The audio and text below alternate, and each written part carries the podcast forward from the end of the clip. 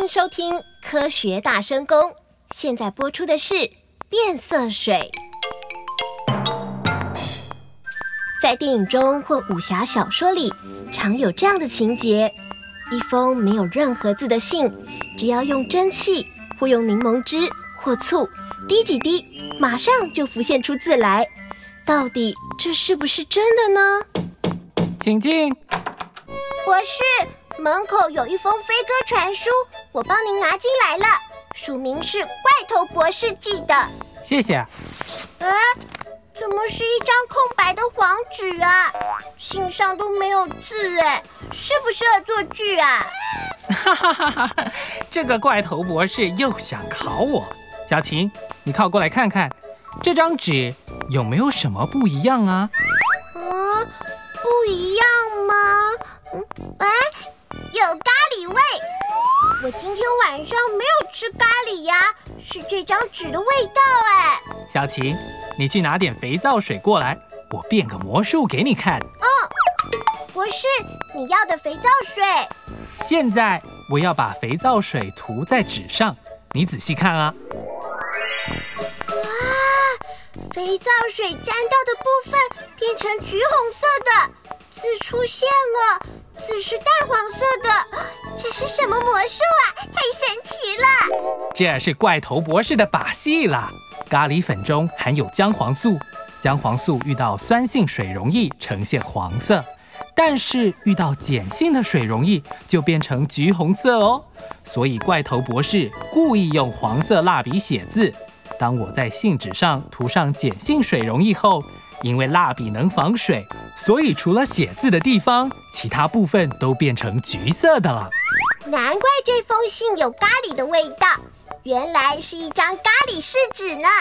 那如果看完信后想恢复原状，就涂上酸性的水溶液，对不对呢？答对了。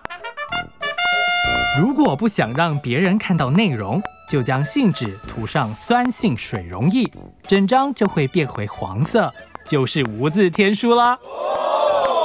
我记得自然课时有学到。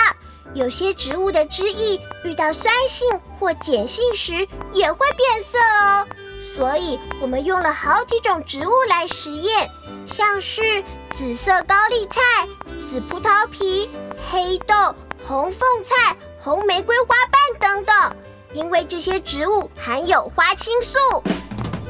像这些能测出酸碱的溶液，就称之为酸碱指示剂。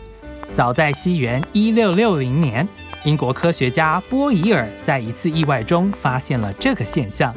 当时波伊尔啊打开盐酸时，溅出了几滴到桌上的紫罗兰上，没想到原本紫色的花瓣却变成红色的。于是波伊尔又找了好几种植物来做实验，发现这些浸泡液有些遇酸会变色，有些遇碱会变色，有些则是都会变色。于是，经过反复求证后，他根据实验结果为酸碱做出简单的定义。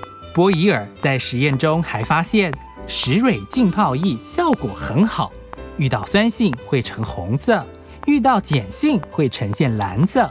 因此，他将纸片泡在石蕊浸泡液中，取出烘干，制成石蕊试纸，让检验容易的酸碱变得方便许多。哇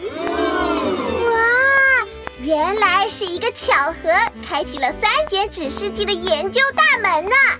对呀，时时留意身边的小现象，大胆假设，小心求证，下一个伟大的化学家，也许就是你哦。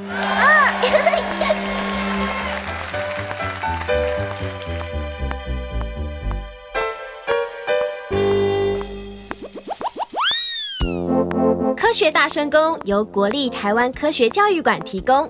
想知道更多生活科学知识吗？下一集更精彩哦！